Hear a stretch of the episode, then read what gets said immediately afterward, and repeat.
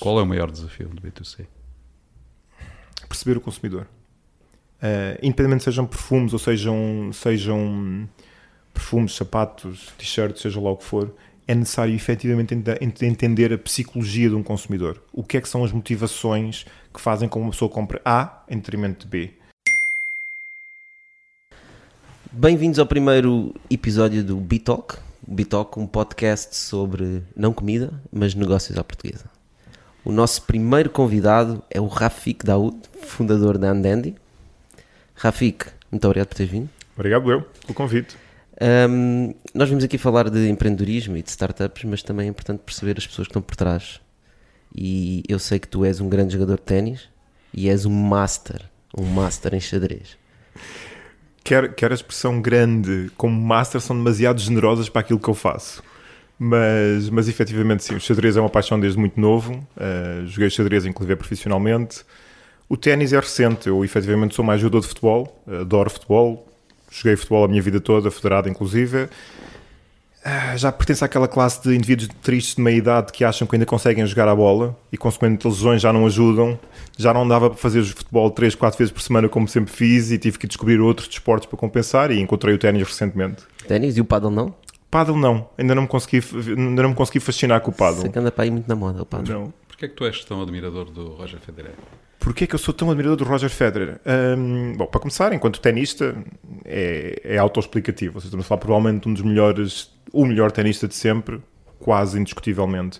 Mas mais do que isso é a postura. Isto é, estamos a falar de um okay. indivíduo altamente polido, Uh, dentro e fora do corte, com os adversários, com, que não tem, não, é, não, não há nada a, repreender em toda a sua carreira, de uma elegância, de, um, de, um, de uma sofisticação de discurso, de fair play, de, de não existência de arrogância. Uh, toda a sua vida, inclusive, é pessoal, que é pública. Tu mais admiras a humildade. A humildade dele, sim, claramente. O que não, não seria expectável, não é, não é que não seria expectável, seria desejável até, mas naquele que é claramente um dos melhores jogadores de ténis de sempre provavelmente um dos melhores atletas de sempre, uma humildade absolutamente levada ao extremo. Isso influencia a tua postura no dia a dia, na relação com os outros?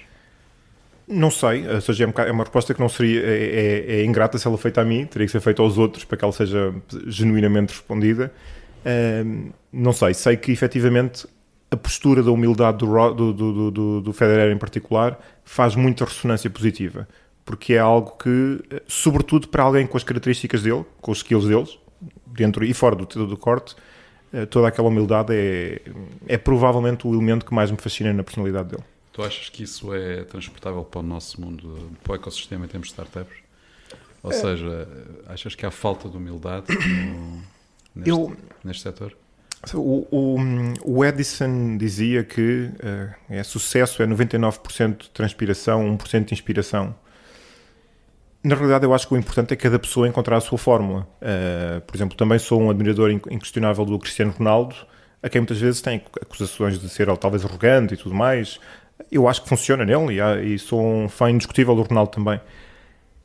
Um bocado no ecossistema das startups e do empreendedorismo, efetivamente acho que o, que o mais importante é cada um encontrar a sua fórmula e aquilo que funciona para ele mais arrogância, menos arrogância, mais humilde, menos humilde. Em última análise, o que conta é o que as pessoas fazem e o que conseguem ou não fazem, mas, mas nem é isso que conta. É as pessoas, pelo que se...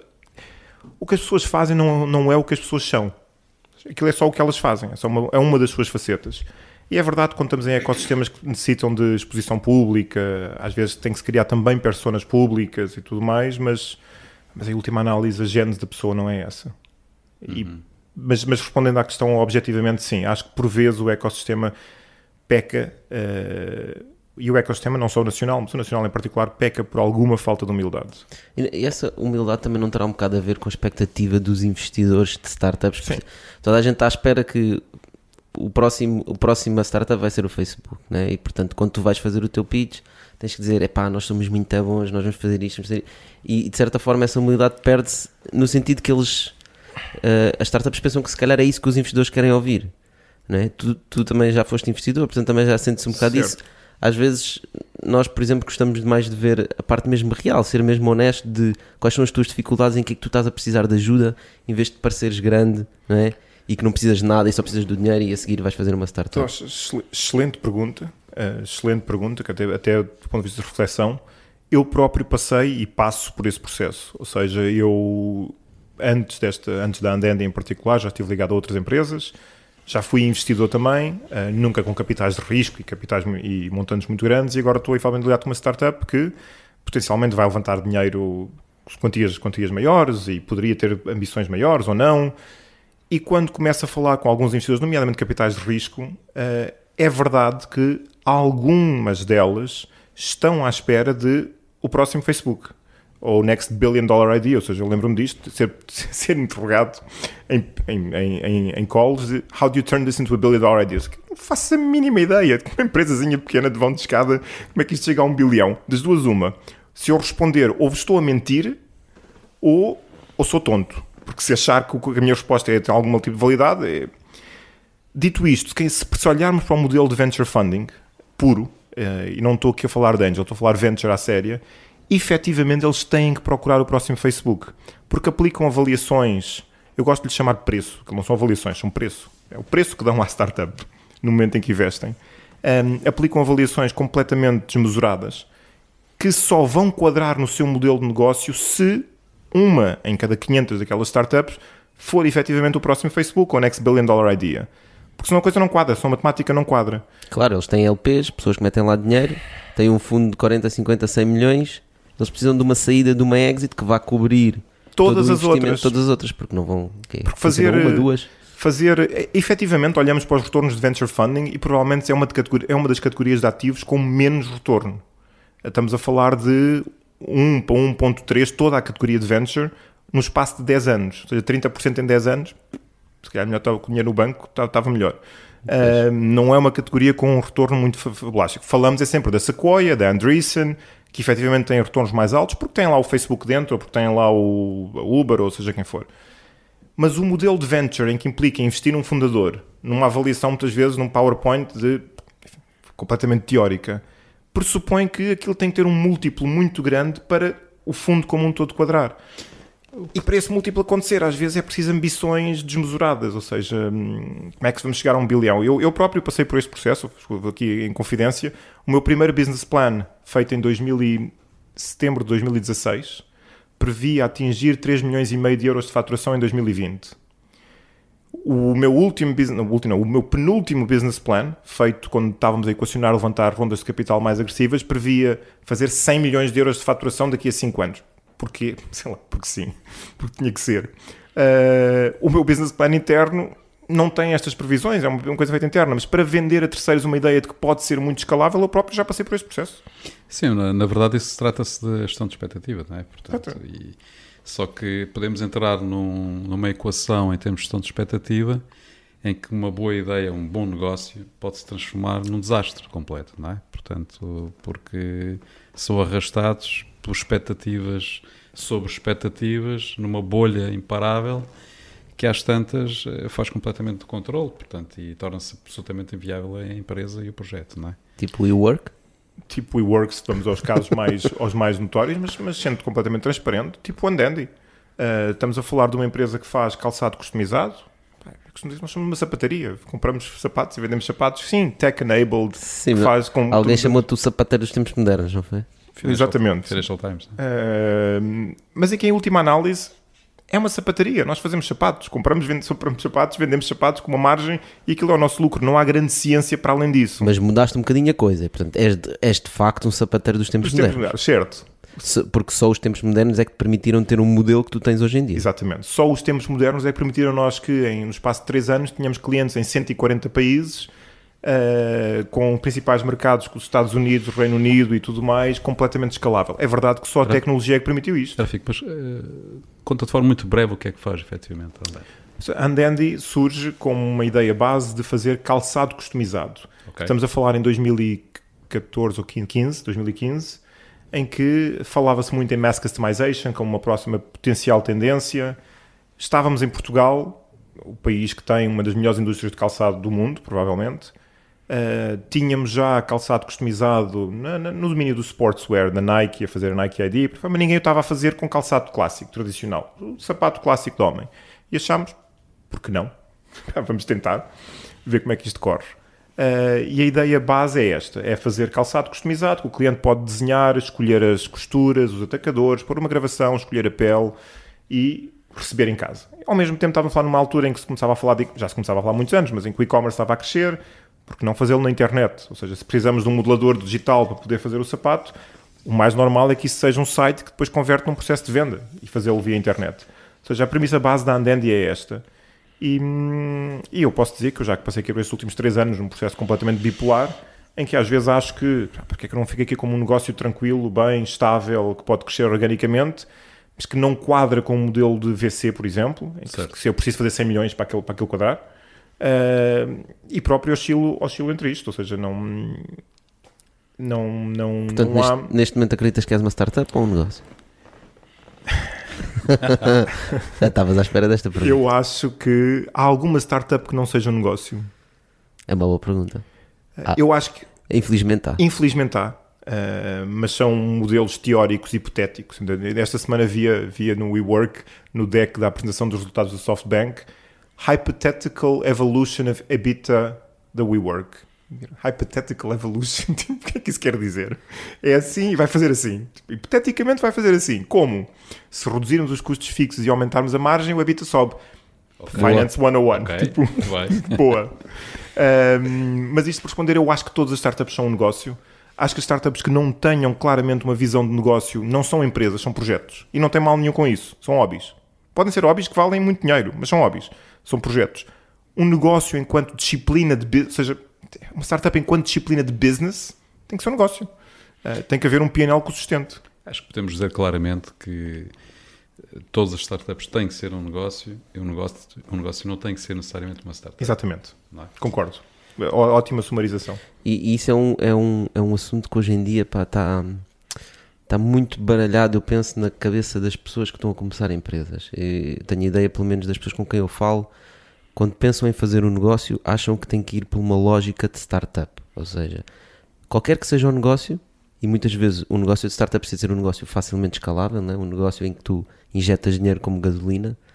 E não to, nem todos os negócios são startups. Não. E as pessoas enganam-se um pouco a pensar que ah, eu tenho uma ideia, quero fazer qualquer coisa, vou fazer isto startup, vou para Angels, vou para VCs. Não tem certo. que ser assim, não é? Não, não tem, não deve. Aliás, utilizando aqui as palavras do Serra, um, nem todos os negócios são um bom investimento e nem todos os bons investimentos são bons negócios. Um, efetivamente, não. Há, há muitos negócios que não são bons investimentos, nem sequer deviam ter investimento. Podem ser excelentes negócios, fantásticos. Uh, mas a partir do momento que entramos na categoria de startup, tecnologia, que vai escalar muito depressa, entramos no domínio tradicionalmente de venture funding, que é binário. É tudo ou nada. Não, não, não, há, não há ali tons de cinzento. E neste, neste forçar tudo ou nada, muitas vezes estragam-se aquilo que podem ser ótimos negócios. E repito, estou a falar com, com culpa no cartório. Uh, estou a falar de um negócio, o caso da Andendi, que a tentativa de querer, querer eh, fazer isto, algo que até pode vir a ser, mas que não tinha a data métricas para o ser e que vamos escalar e crescer e fazer, pôs em risco e poderia partir aquilo que seria um excelente negócio. Um ótimo negócio. Podes, podes só especificar um bocadinho mais porquê? Para as pessoas perceberem o que é que tu estás a dizer, porque eu percebo que estás a falar em termos de investimento de crescimento. Certo. Quando tu te vais investir para crescer, vais aumentar dívidas da empresa. Explica só um bocadinho. É, é exatamente isso. Ou seja, sempre, nós temos um negócio que este ano vai fazer cerca de 6 milhões de euros, uh, que fez o ano passado 4, e no ano anterior 2, e no ano anterior 300 mil. E um negócio com 6 milhões de euros não é muito complicado, com, com margens saudáveis, ser um negócio rentável. Mas a verdade é que nós ainda não ganhamos um euro. Tivemos este tempo todo, com quase com mais de 10 milhões de euros faturados, já há 50 mil pessoas a utilizar os nossos sapatos por esse mundo fora, e nós vendemos, ou seja, não, não andamos a oferecer sapatos, e ainda não gerámos um euro de resultado. E não geramos um euro de resultado porquê? Porque estamos a investir constantemente em crescimento, em crescimentos agressivos, que é o que faz com que esta curva esteja, esteja assim.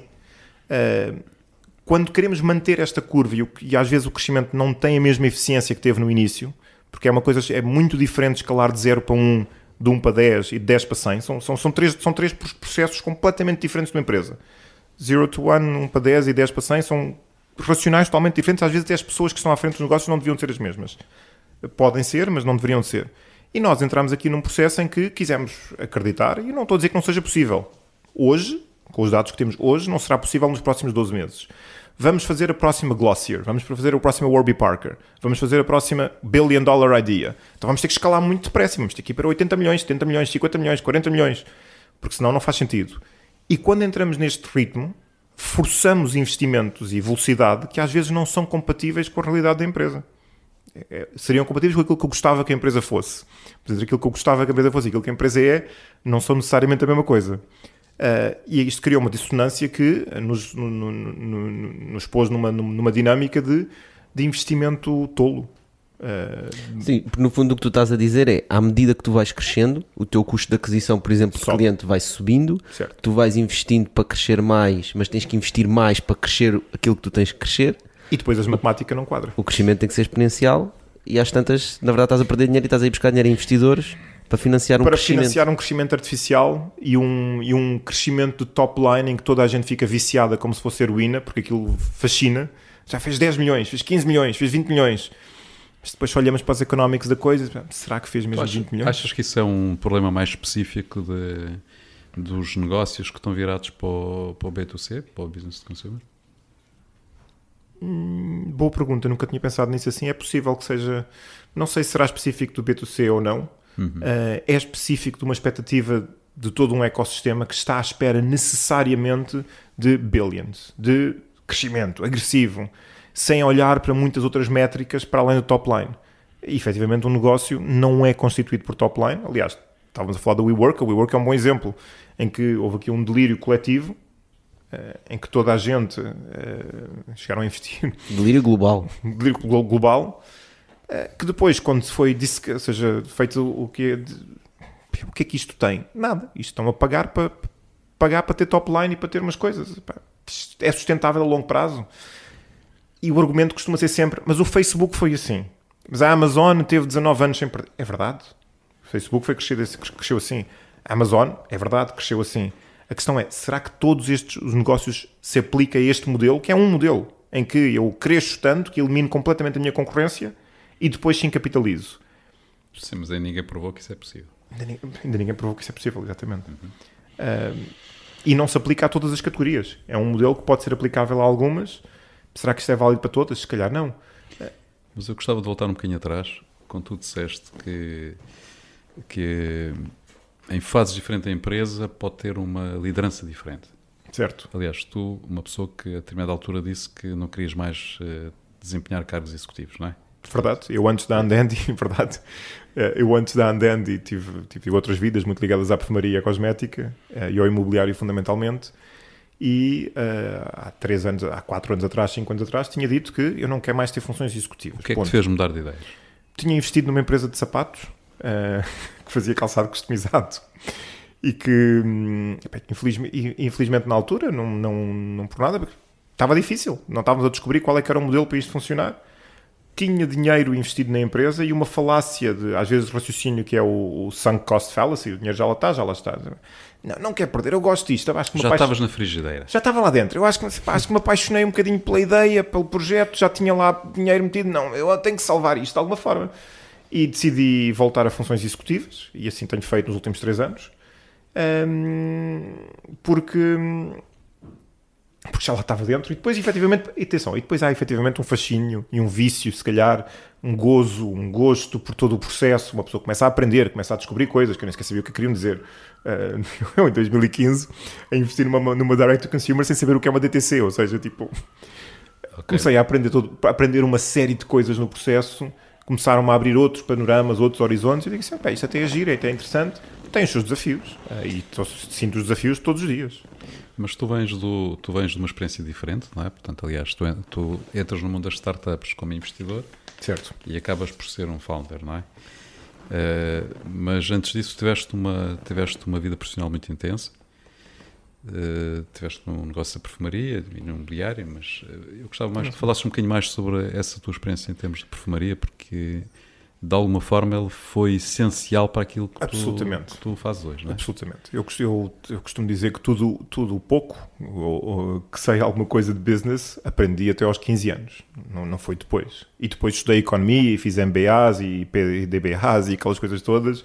Efetivamente, eu venho de uma família uh, comerciante, uh, que tinha, aliás, como grande parte da, da, comunidade indiana em Lisboa, que veio de Moçambique, foi o caso dos meus pais, em, 78, em 74, acabava por ser uma pequena família de comerciantes, em vários setores. A minha família em particular estava no setor da perfumaria, abriram uma loja na Praça da Figueira, ehm, que ainda existe no dia de hoje, ao data de hoje. Já não é da família, mas ainda existe. E já fizeram um exit. Já foi feito o exit já há muito tempo, já, já fizemos o exit. em tempos certos, mas já fizemos o exit. Um, em que era uma, um, um, pequeno negócio, em que o meu pai trabalhava a fazer as encomendas e a gestão da loja e a minha mãe trabalhava no balcão um, a vender aos clientes. E eu era miúdo, tinha 7, 8 anos, e aí fazia o que, olha, faz qualquer coisa, pega nas caixas, começa, vai para a caixa, vai atender aos clientes. Esta uma loja tornaram-se duas, as duas tornaram-se três, as três tornaram-se quatro, as quatro tornaram-se cinco, as cinco tornaram-se sete e por aí fora. E eu cresço numa scale-up, pronto, usando aqui, ou seja, eu cresço dos 7 anos até aos 20 no que é uma clássica scale-up. Bootstrapped. Bootstrapped. Exatamente, completamente bootstrapped, scale-up, sem dinheiro, sem investimento, sem nada, nem sequer havia investimentos na altura. Um, e também quem é que iria investir numa perfumaria, não é? E quem queria investir numa perfumaria, exatamente. Um, não é uma startup? Não, não é uma startup, era, era uma perfumaria. E que, e que se tornou um excelente negócio.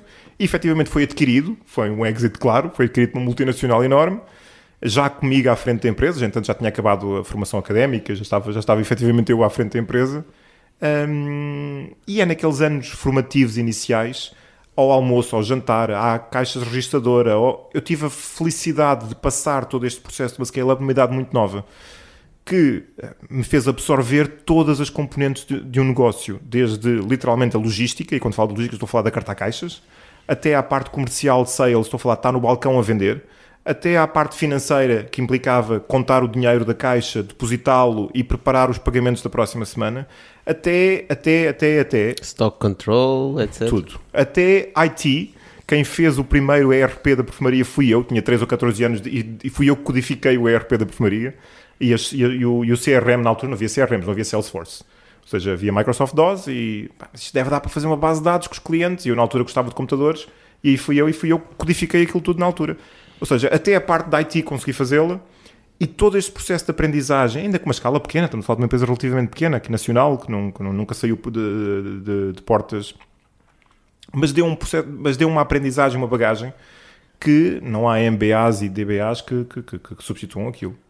Ainda hoje, podemos estar a falar de grandes scale-ups, eu já estive à frente de multinacionais em, a nível de corporate com bis de faturação e toda a aprendizagem que eu tinha vinha lá de trás, não vinha, não vinha de, do que se passou à frente. E hoje o que é que tu achas que é mais chave tudo aquilo que tu aprendeste para o teu dia a dia? Que veio desse tempo, portanto. Que claramente, é, claramente a visão global que eu tive a sorte de ter, apesar de ser uma pequena empresa, como disse, era uma loja com dois funcionários, era meu pai e minha era mãe. Era uma loja no início. É? No início, depois tornou-se uma empresa maior. Exatamente. Um, mas eu tive a hipótese de ver o que era uma loja com dois funcionários, que eram o meu pai e a minha mãe, tornar-se numa empresa com 100 funcionários, no momento em que vendemos aquilo. Um, e tive a hipótese de acompanhar aquilo ao jantar, ao almoço, aos mas, sábados, mas aos domingos. Mas aí já lidavas com o público geral, ou seja, estavas a fazer, no fundo era uma venda, era um comércio, certo. que é o que tu tens hoje, é um comércio. Que é o que nós temos hoje. Não é? Portanto, em vez de venderes perfumes, estás a vender, vender sapatos. sapatos e estás a vender sapatos, neste momento para o mundo todo, mas ok, mas são, são, são consumidores, não é? São não, consumidores. São, não são lojas, não é? Portanto, se calhar, eh, se tu não tivesses feito esse percurso, não, nunca tinhas tido a coragem de te tirares para um negócio que é para consumidores finais, não é? Não, aliás, eu falo com muita gente e há muita gente que diz que fazer B2C é preciso ser um bocadinho. Porque é, é, é, é, como todos os negócios, tem os seus desafios. Mas. Qual é o maior desafio do B2C? Perceber o consumidor. Uh, independentemente sejam perfumes ou sejam, sejam perfumes, sapatos, t-shirts, seja lá o que for, é necessário efetivamente entender a psicologia de um consumidor. O que é que são as motivações que fazem com que uma pessoa compre A em detrimento de B. Uh, perceber os economics do negócio de consumidor. Que às vezes as pessoas confundem. Ah, isto é software e faz assim. Não, os economics do software são diferentes dos economics de um negócio de um consumer business. Um, mas tudo isto, exatamente porque é um consumer business, é perceber o consumidor. O que é que faz uma pessoa, é, eu quase queria ao basilar da psicologia, o que é que faz uma pessoa ir por este caminho em detrimento de outros qualquer. E tu estás a dizer isso não é em termos do produto que tens, é não. é mesmo, independentemente do produto que tens, qual é que é a forma de raciocínio de um consumidor isso. para chegar à compra, seja do que for, não é? Seja do que for. Uh, o que é que são para ele as prioridades, de que forma é que deve chegar a ele? Isso. Okay. É exatamente isso. Uh, independentemente da categoria, que eu posso dizer que para além de ter, tenho o meu background na, na maioria ligado à perfumaria cosmética, mas já vendi desde mobiliário de escritório até roupa usada, uh, uh, até açúcar, commodities, açúcar e farinha, agora sapatos, joias, já passei por outros setores.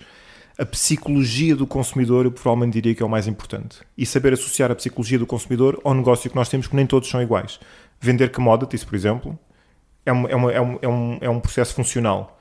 Vender luxo, perfumaria ou calçado, ou, é um processo emocional e é preciso perceber este processo uh, e saber perceber quais são os pontos que efetivamente movem. Consegues dar tipo um ou dois exemplos de coisas práticas para nós percebermos exatamente do que é que estás a falar? Coisas que tenham acontecido, que tenhas percebido à medida que estavas a fazer uma venda, por exemplo, na Andendi, ou seja, mesmo nos perfumes? Não, posso, olha, posso ir, por exemplo, para a minha, para a minha infância. Eu lembro-me agora, estamos a falar da loja da Praça Figueira, lembro-me de estar naquela loja durante muitos anos da minha vida, aquela e noutras, e estar a observar os consumidores. Eu saía da escola, ia para a loja e estava a observar o que é que se passava na loja, e crescia assim. E ver o que é que fazia que aquelas senhoras gastavam mil euros e mil e quinhentos euros em cremes da La, Prairie, da La Prairie, por exemplo. Porquê é que eles estão aqui a fazer? E voltavam na semana seguinte, e voltavam, e olhar para eles, e perceber porquê é que eles estão a voltar, e porquê é que eles estão a comprar. E muitas vezes nem sequer tinha a ver com o produto. Tinha a ver com o serviço, tinha a ver com a experiência que estavam a ter, tinham a ver com as suas necessidades que estavam a ser satisfeitas internas, que podia ser feito pelo produto, mas podia ser feito por todo o processo que acompanhava, nomeadamente o serviço. Um, Ou para um psicólogo. Ou para um psicólogo. Eu costumava dizer na altura, na altura a psicologia não era tão comum, estamos a falar nos anos 80, 80, 90, não era tão, tão comum como é hoje. Na altura nós estávamos a dizer, elas vêm aqui ao psicólogo, elas vêm aqui para falar com, a pessoa, com, com, com as vendedoras e estão aqui a...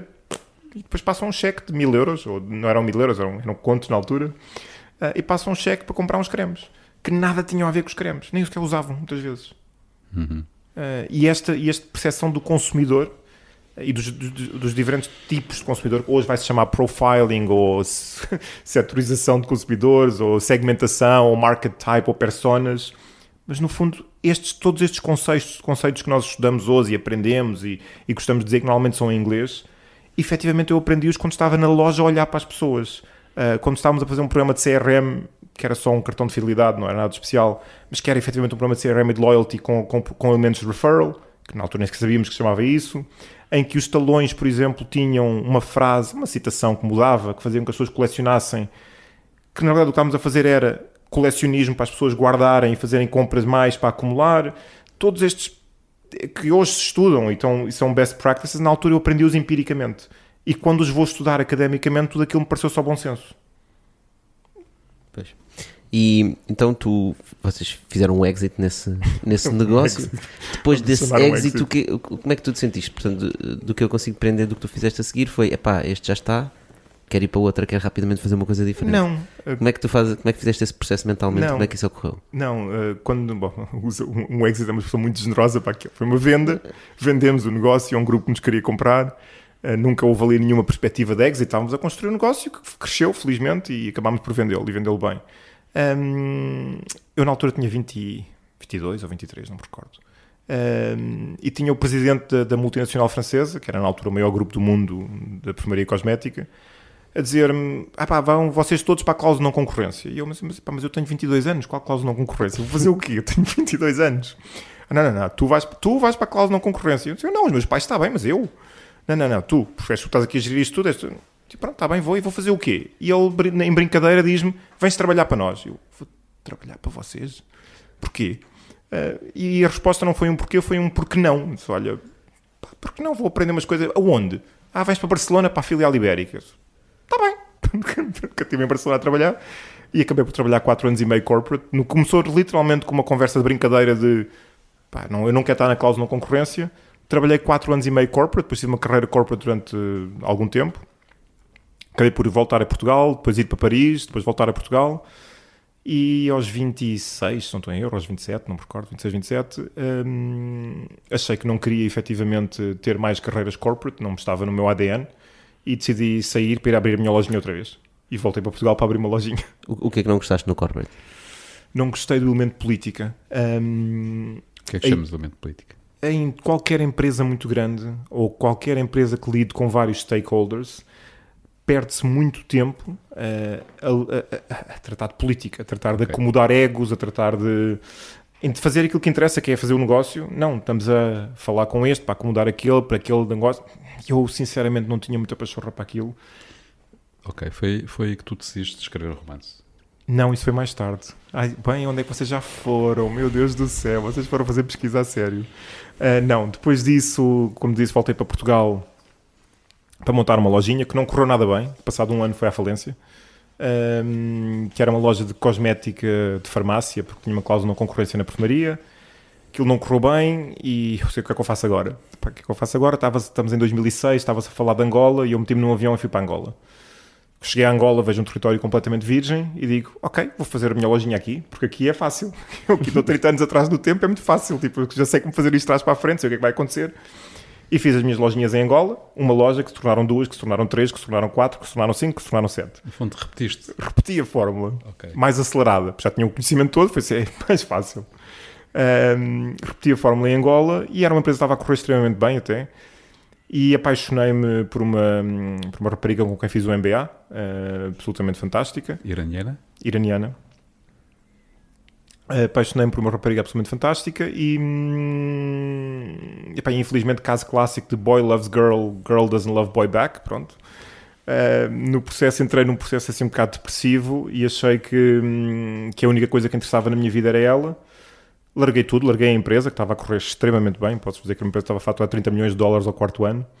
Uh, larguei tudo, fui para Londres atrás, espera que ela me ligasse ou me desse um café ou qualquer coisa aquilo não estava a correr muito bem, passado um ano das tentativas tradicionais, a coisa, pá, isto não vai lá.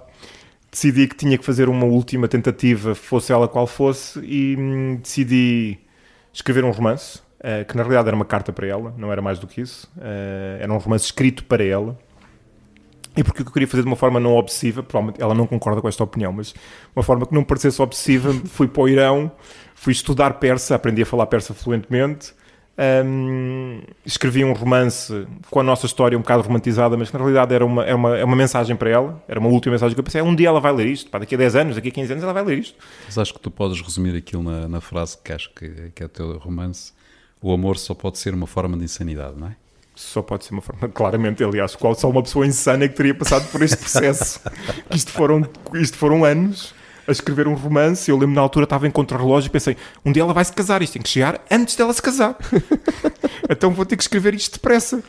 Mas olha, tu foste aprender persa aí, não é? Portanto, Fui aprender persa. Mas sim. tu falas 10 línguas? Eu falo, vá, depende do que é que definimos por falar. Ok. Um, se, se, se, estamos a falar de falar fluentemente, enfim, tudo depende sim. do que é que definimos, mas conversacional, cerca de 10 línguas. Ok. Uh, enumera lá, quais são? Então, Gujarati, porque foi a língua dos meus, dos meus pais a falar em casa quando eu cresci, e português, porque nasci cá. Espanhol, uh, vivi em Espanha um ano e meio, e francês, trabalhei numa multinacional francesa em perfumaria e foi parler français. Tipo, é a única forma, é o único métier do mundo que é preciso falar a língua. Uh, italiano, tive uma namorada italiana e uns amigos italianos, e aquilo foi natural, porque já falava português, espanhol, francês, o italiano foi muito natural. O inglês acho que se aprende aqui ou ali. Uh, o persa, enfim, quis surpreender-me, quis surpreendê-la de alguma forma. A mãe dela tinha apostado que a mãe que não era capaz de aprender. Enfim, tive, tive, 10, tive 10 meses a aprender persa intensivamente, 16 horas por semana, enquanto escrevia o romance. Uh, depois Hindi, que é uma derivação do Gujarati, ou melhor, é, é, é mãe depois da, da origem ao Gujarati, fui aprendê-lo mais recentemente. Árabe, porque cresci numa família de, de, de muçulmana, uh, muçulmana culturalmente, mais do que, do que outra coisa uhum. qualquer, e consequentemente nós aprendemos desde criança a ler o Alcorão, então o árabe estava lá dentro, foi relativamente fácil aprender um bocadinho o conversacional do árabe. Já nem sei onde é que outras contas é que eu vou. Uh, eu por acaso já perdi a conta. Bah, mas é para isso. Mais, há de haver mais uma outra que. Sim. Mas está claro que arranjar namoradas ajuda. num país específico ajuda. Ajuda, ajuda. ajuda. É preciso motivação. É preciso ter 16 horas de persa por semana, todas as semanas, durante 10 meses. Mas. Mas aí o amor é insano. É insano, completamente insano. Completamente. E é isso que faz Mas, olha, grandes é, empresas e é grandes isso que dizer, a insanidade também está na, nas empresas, não é? Portanto, Claramente. É preciso ser um bocado insano para fazer isto. As probabilidades estão contra nós E nós sabemos isso. Estatisticamente, a probabilidade é que a coisa não vá correr bem. Seja um negócio, seja uma startup, seja um Facebook. Estatisticamente, a coisa nunca vai correr bem. Um, estar a montar algo de raiz, do zero, com tudo o que isso acarreta, com todos o, o, o roller coaster emocional que aí vem, é preciso ser um bocado insano. Mas, mas, achas que todas as pessoas têm noção do quão roller coaster é e não há demasiadas pessoas a entrar neste mundo com a ideia do Facebook e da beleza de ser um empreendedor sem perceber realmente acho, o que é que isso vai acarretar? Eu acho que há, algum, alguns casos de sucesso, uh, que infelizmente não é o meu, uh, em que as coisas correm muito bem e efetivamente aquilo corre tudo muito bem e, e no fim dá milhões, as pessoas vivem muito bem e tudo fantástico. E isso atrai efetivamente muita gente. Infelizmente, como disse, não foi o meu caso, nunca, até à data de hoje. Ainda, uh, ainda, né? Ainda, mas espero que venha a ser. Uh, a maior parte dos casos não é isso que se processa. Eu posso dizer, estou aqui a, fazer, estou aqui a gravar este podcast convosco e estamos a tentar fechar uma ronda de investimento que se não fecharmos, vamos fechar a empresa. Não estou, não estou a exagerar, uma empresa que faz 6 milhões de euros este ano. Uh, exatamente porque ele cresce no investimento. Isto é bipolar, é, estamos aqui a projetar por um lado coisas de, do futuro e tudo mais, e todos os dias, olha, se isto não correr bem, olha, paciência, se lixou-se tudo. Vai ficar o podcast a dizer que eu tinha dito isto. Pá, não... Ao menos preveste. eu previ. Eu disse que isto ia acontecer antes Eu previ que eu ia ser destruído. não, efetivamente mas, é. Mas acho que devemos. É, é... Achas que as pessoas devemos desincentivar as pessoas a. Não, de todo. De todo. Isso era o mesmo desincentivar as pessoas a amar. Uma das minhas. E voltando à questão da, à questão da analogia com o amor. Uma das minhas citações preferidas é o Oh, darling, but what if I fall? É, but what if you fly? Ou seja, nós, enquanto sociedade, enquanto. devemos nos focar no fly. É efetivamente esta insanidade que faz com que grandes histórias, que Romeu e Julieta, que tantos outros aconteçam. É esta insanidade que faz com que grandes projetos aconteçam. É esta insanidade que faz com que a escravatura acabe, que as mulheres tenham direitos, que o Martin Luther King faça o seu discurso. É a mesma insanidade que avança a humanidade que faz com que nós façamos coisas e que, eventualmente, no processo, pá, às vezes, eu costumo dizer que o, o, risco está relacionado com. Aliás, nós sabemos que, do ponto de vista de finanças, risco e retorno vão, vão, vão correlacionados. Mas o risco dos portugueses que se meteram umas caravelas sem GPS para descobrir onde é que aquilo ia dar e efetivamente descobriram o caminho marítimo para a Índia a América do Sul, o Brasil, todas as colónias africanas. Eu tenho a certeza que não, não sabemos da história, sabemos de Pedro Álvares Cabral, sabemos de, mas não sabemos de tantas outras que ficaram pelo caminho. Certo. Mas efetivamente é porque eles se foram e se meteram naquelas caravelas que alguém descobriu o caminho marítimo para, para o Brasil ou para a Índia. Ou... E, efetivamente é a mesma insanidade que faz com que nós devemos, enquanto sociedade, coletivamente, continuar a tentar. E se falharmos, tentamos outra vez. E se falharmos, tentamos outra vez. Uh, é preciso termos um bocado de consciência e não entrar em processos de autoilusão. Esse sim eu acho que é algo que acontece, algo que acontece muito. Uh, era muito fácil eu estar aqui a dizer, auto, repito, autoilusão. Não, não, vamos fazer isto, vamos acontecer, vamos ver 100 milhões. Não sei se vamos. Estou a tentar. E se conseguir, fantástico. Se não conseguir, pá, não, não é nada agradável, mas faz parte do processo. Falhar faz parte do processo. Eu acabei de dizer que a minha primeira empresa depois de ter tido uma empresa muito bem sucedida dos meus pais, ter feito 4 anos e meio corporate em que era o Wonder Kid, tipo, aos 25 anos estava no board, a primeira empresa que eu faço falhou passado um ano. Não faturámos nada. Investimos um milhão e meio de euros naquilo. Não é não faturámos nada, faturámos qualquer coisa, mas era o equivalente a nada. Não deu, zero. Uh, por acaso tive sorte, e não, vou, não, não é nenhum tipo de mérito, nem é nenhuma falsa modéstia tive sorte porque Angola estava-se a falar na altura e meti-me num avião e fui para Angola. E porque na Angola era fácil, naquele, naqueles anos era fácil. Uh, era a mesma coisa que estar a fazer a internet em 1990, sabendo o que ia acontecer em 2010. É relativamente fácil fazer isto. Uh, agora, e agora estou num processo de, de, de, de calçada em que tem imensas dificuldades. Acho imensas. Que, acho que esse tema do falhar é interessante. Porque uh, dividem-se um bocado aqui as opiniões, não é? Portanto, há quem defenda e muito está um bocado na, em voga e na moda de que falhar faz parte do processo e é importante falhar e falhar o mais cedo possível, não é? Sem dúvida. Uh, mas também, uh, obviamente, se a gente conseguir aprender com os erros dos outros, ainda melhor, e não falhar, claro. não falhar nesses e falhar noutros, não é? E talvez se fale demasiado pouco sobre o falhanço. Sim. Acho que há mais, embora se diga que é muito importante, dá-se muito mais muito mais tempo de antena, importância ao sucesso do que propriamente ao falhanço. Que são não? 1% dos casos. Que são 1% dos casos, exatamente. Portanto, uh, isto tem a ver com o quê? Faz parte da, da autoilusão que estavas a.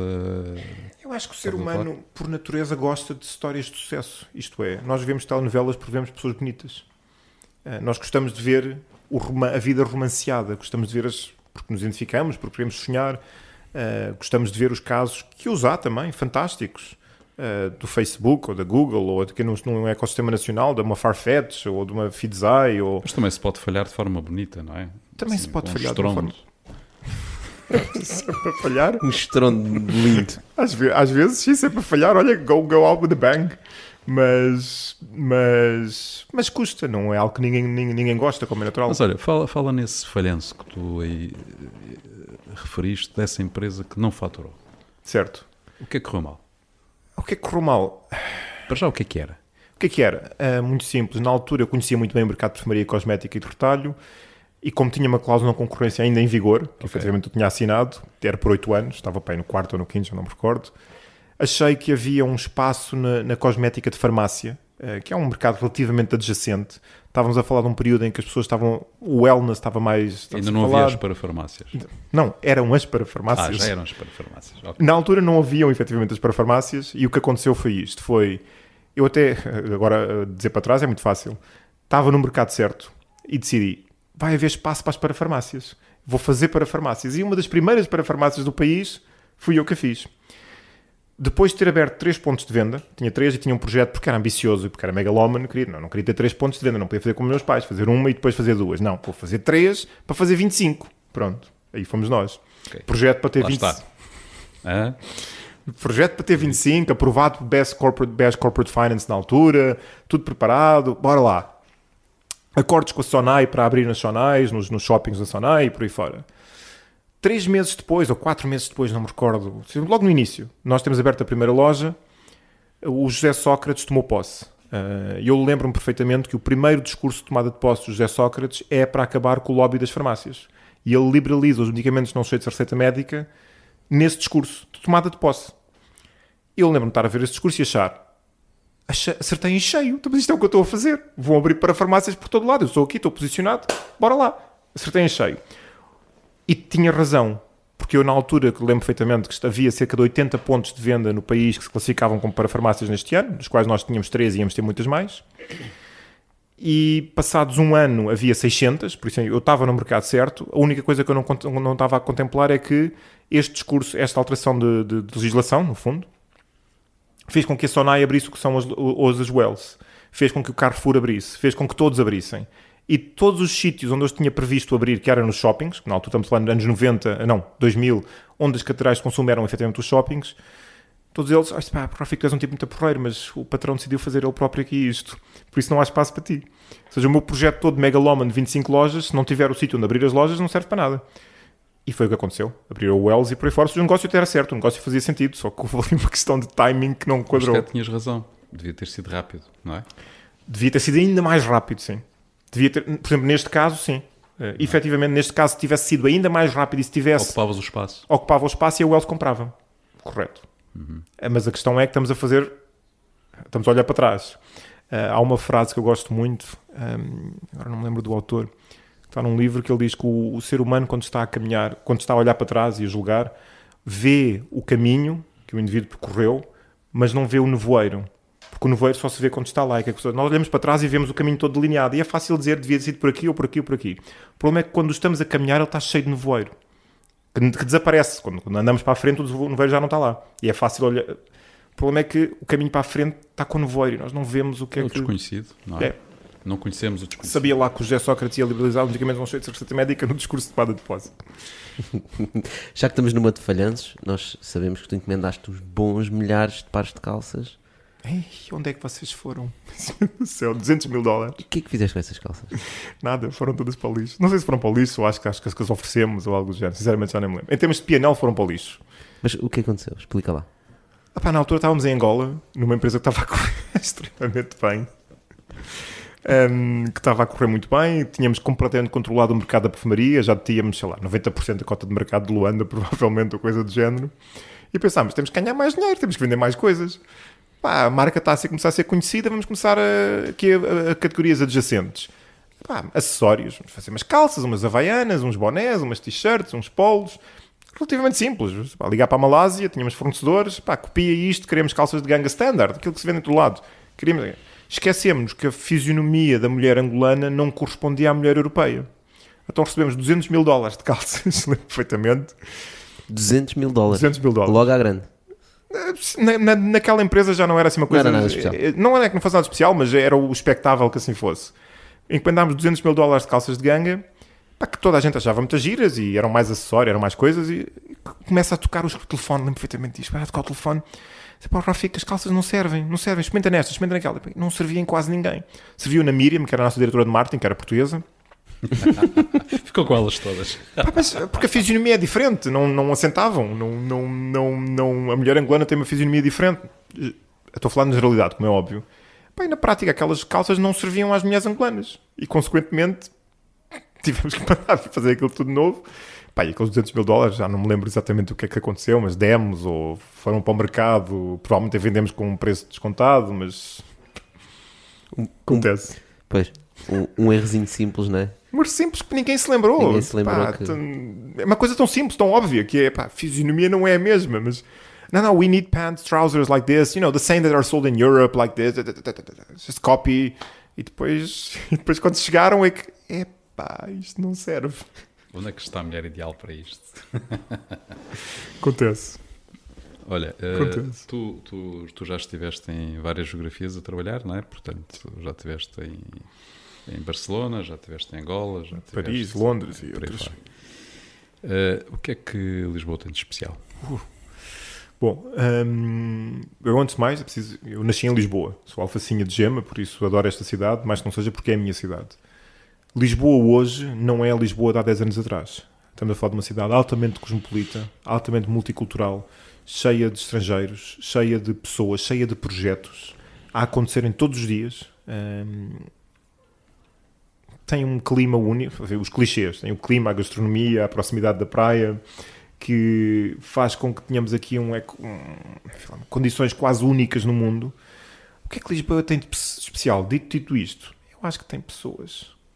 Ah, eu acho que tem pessoas muito boas. E não, não falo só de Lisboa, falo de Portugal no geral. Acho que nós temos pessoas ótimas.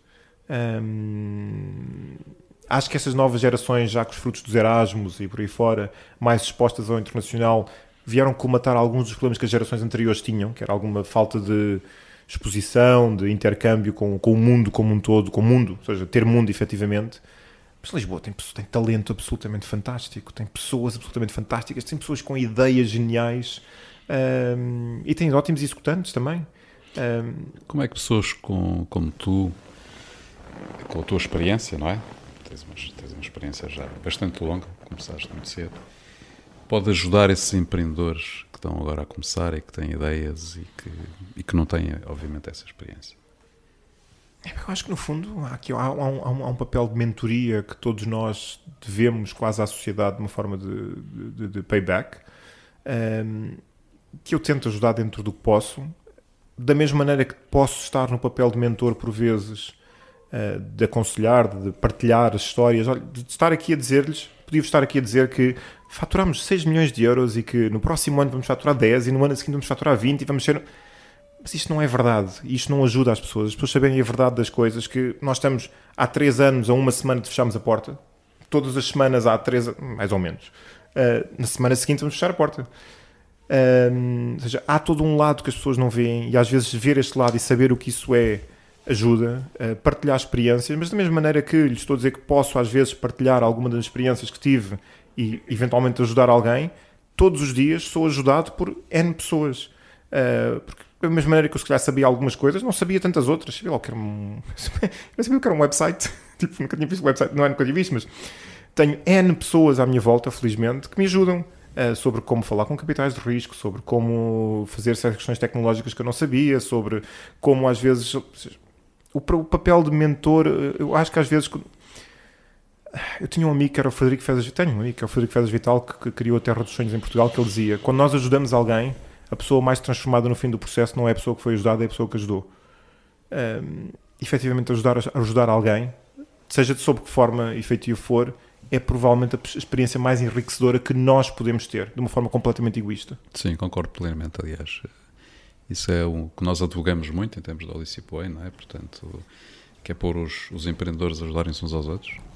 Isso, de facto, tem um valor inestimável, porque não tem nada a ver com, com opiniões de, de conselheiros ou de mentores, ou seja, aquilo que for. Ou de é? investidores que de investidores. simplesmente vão lá fazer o pitch e mandam umas bocas, não é?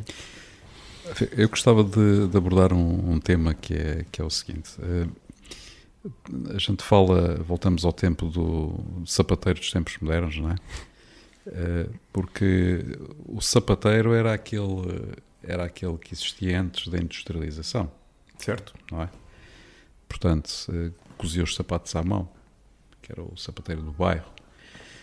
Uh, o teu projeto uh, tem um bocado de facto a ver com isso, na medida em que, se efetivamente tiver sucesso, e esperemos todos que sim, vai, vai, vai, vai produzir uma mudança brutal em termos da própria indústria, não é? Porque a gente pode olhar para o projeto como sendo algo comercial, e é, portanto tem que vender, como qualquer certo. outro projeto, tem que vender mas se não tiver depois a produção, está feito ao bife, não é? E, e, aquilo que é exigido em termos de produção, a partir do momento que começa a escalar e começa a exigir. Quantos sapatos é que já produziste, por exemplo? Número de sapatos? Sim. Sei lá, mais de 50 mil. Mais de 50 mil, 70 mil, não okay. sei. Pronto, ainda é uma escala relativamente pequena, tendo certo. em conta aquilo que é necessário. Agora, é uma escala gigantesca se pensarmos que são personalizados, ou seja, 50 sapatos únicos. Exatamente. São 50 mil, exatamente. Todos diferentes. Portanto, isso exige uh, um desafio brutal em termos de indústria. É uma alteração profunda em termos de indústria, se for bem sucedido. Uh, como é que é possível? Uh, repara, é, é, interessante porque já, já, já houve mais várias pessoas que falaram nisso, que as maiores inovações em determinada indústria acontecem com pessoas que vêm de fora, não com os de dentro. E eu não sei se estamos perante uma situação dessas.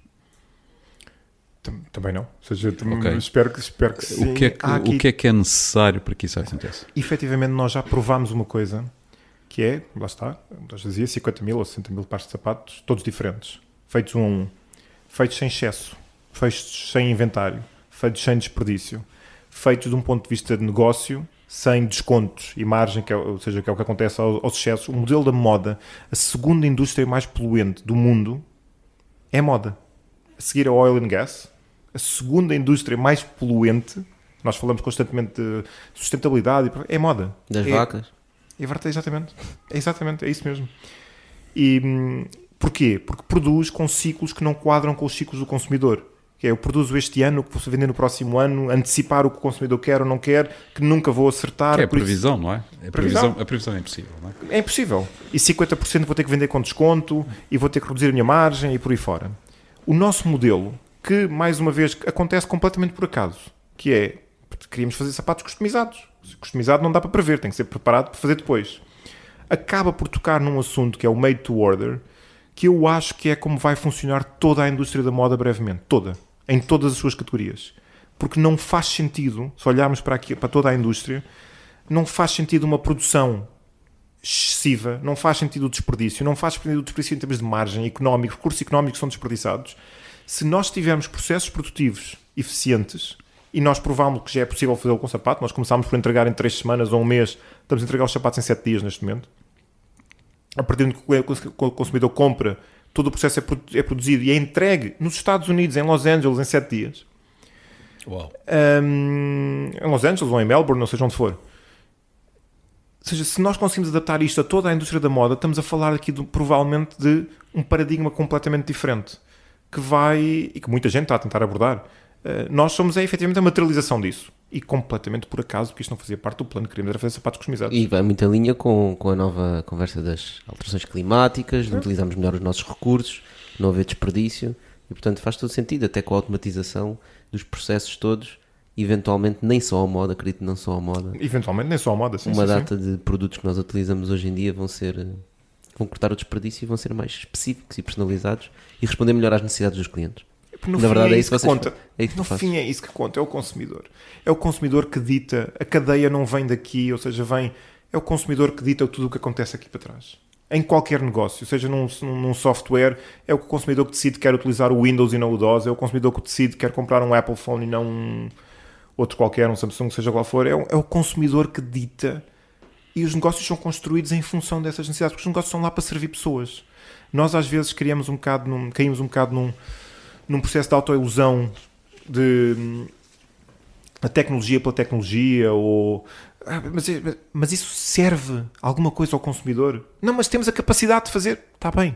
Mas isso melhora a vida de alguém? É que se não, provavelmente não serve para, não serve para nada. E devemos começar aqui com as necessidades reais do consumidor, com os problemas reais do consumidor. E se tivermos a resolver um problema aqui, eventualmente todos os PNAs vão bater certos. Os custos de aquisição e aquela treta toda, aquilo vai bater certo porque resolve o problema de alguém. Rafico, para terminar, uh, na área de B2C, o que é que tu dirias a um empreendedor que está agora a começar uma startup? Muito cedo está a pensar num produto, quer atingir consumidores B2C, portanto, Sim. o que é que tu dirias que deve ser a maior preocupação dele neste momento? De que ele está cedo, não é? Certo. Portanto, no early stage. Curiosamente, uh, o Eisenhower dizia que plans are useless, but planning is everything. Um, E há um outro saying muito Silicon Valley que costuma dizer que first time founders are obsessed with product, second time founders are obsessed with distribution. Normalmente, muito early stage, nós estamos enamorados da nossa própria ideia. Estamos enamorados da nossa. Produto, fazer produto, calçado produto. customizado, que bonito que isto é. E fico tão focado no calçado customizado e não sai dali. Efetivamente, é preciso perceber todas as etapas do, do, do negócio, porque é isso que estamos a falar. Que eventualmente, mais cedo ou mais tarde, seja startup ou não, vai ter que se tornar um negócio, senão vai fechar. Um, é preciso perceber tudo o resto. Uh, e por muito enamorados em B2C em particular, que nós estejamos enamorados do produto, por muito fantástico seja o produto, o verdadeiro desafio não está no produto, está na distribuição. Uh, isto já era assim nos anos 90 no retalho, na perfumaria. Quanto, quantas pessoas eu não tive a oportunidade de conhecer com produtos magníficos, com fragrâncias inspiradas aqui e ali. Que. Mas como é que tu vais vender isso? Ah, não, porque o produto é fantástico. Tens 15 milhões de dólares para meter em marketing? Não, tu não vais vender isso. Uh, porque eu tive a oportunidade de ser diretor de compras de uma das maiores cadeias do mundo na altura e esta era a minha pergunta de pitch, que era quanto é que é o budget marketing? E se não fosse 15 milhões de dólares, eles nem sequer entravam. Problema, por muito fantástico o produto fosse, nem sequer chegavam às prateleiras. Internet, nem sequer os ouvias, né? Eu nem sequer os ouvia. A, a internet não é diferente. Os 15 milhões de dólares são os mesmos. São gastos de formas diferentes, mas o, o custo de captivar a atenção das pessoas ou temos efetivamente um produto tão disruptivo, estou a falar de uma coisa que mude radicalmente a vida das pessoas. Não há muitos. E o calçado customizado, claramente, não é uma delas. Ou estamos a falar de um produto excepcionalmente disruptivo, ou então capturar a atenção das pessoas vai ser muito difícil. Implica branding, implica storytelling, implica financials, implica cash. Uh, e muito, seja em Facebook, ou seja em, em televisão, ou seja onde for é difícil captar a atenção das pessoas e é preciso perceber toda a cadeia e não ficar enamorado do produto só pelo produto. Excelente, Rafico. Olha, muito obrigado por esses conselhos, serão excelentes. Então. Nós temos aqui um último desafio para ti. Ok. Uh, como isto é um programa de B-Talks, nós temos aqui uma frigideira. Estou okay. com medo. Nesta frigideira temos aqui quatro ingredientes: bife, arroz, batatas fritas, ovo. Queremos que escolhas um. Essa é fácil. Bife. E é para abrir. Abre. E tens uma perguntinha. Nós queremos que leias e respondas. Se pudesses fazer uma regra que toda a gente teria que seguir, qual seria?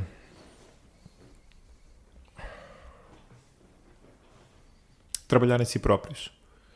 Uh, enquanto, para bem da sociedade, e estou a interpretar a pergunta assim, não sei se.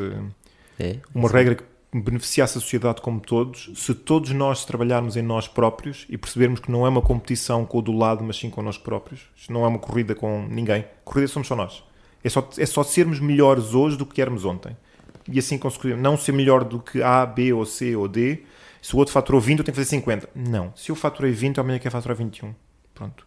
E se seguir só esta regra de trabalhar em mim próprio e tentar ser melhor hoje do que fui ontem e melhor amanhã do que sou hoje, ainda que marginalmente, se todos coletivamente seguirmos esta regra, vamos ter uma sociedade, uma sociedade absolutamente fantástica.